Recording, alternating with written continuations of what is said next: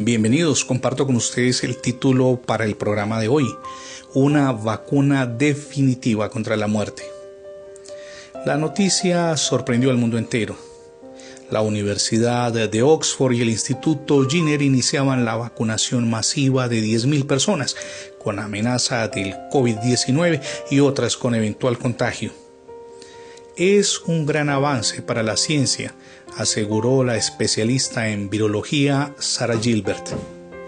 La inoculación, fabricada en laboratorios, desencadena en las células una respuesta altamente inmunológica.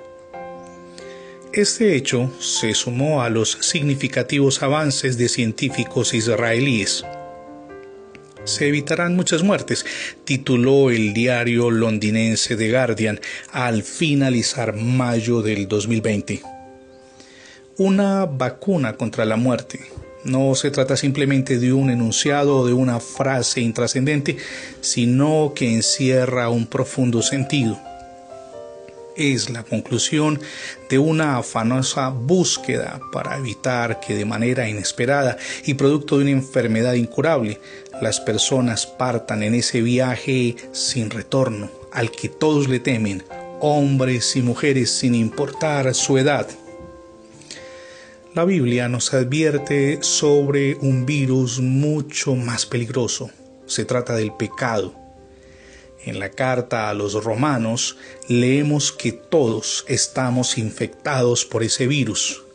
Capítulo 3, versículos del 10 en adelante. Como está escrito, no hay justo ni aun uno. No hay quien entienda, no hay quien busque a Dios. Todos se desviaron, dice el apóstol Pablo, a una se hicieron inútiles. No hay quien haga lo bueno, no hay ni siquiera uno.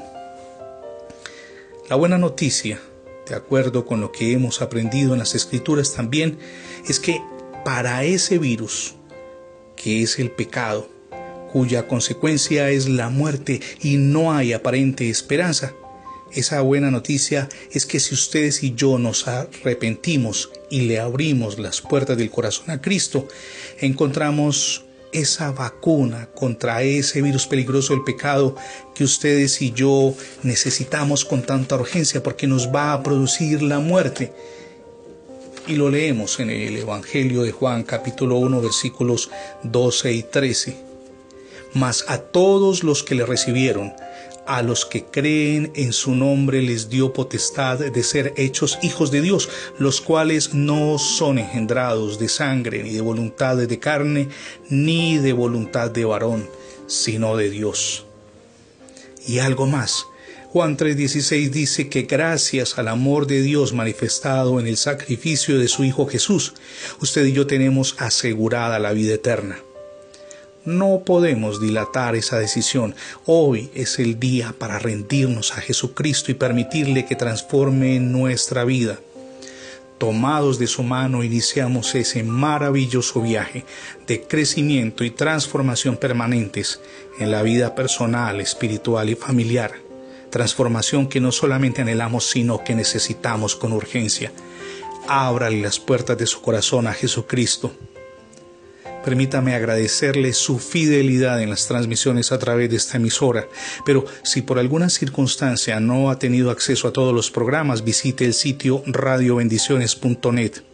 También puede ingresar el numeral Radio Bendiciones en cualquier portal de Internet. Ah, y si lo que quiere es profundizar más en el estudio de la Biblia, vaya al portal mensajero de la palabra.com.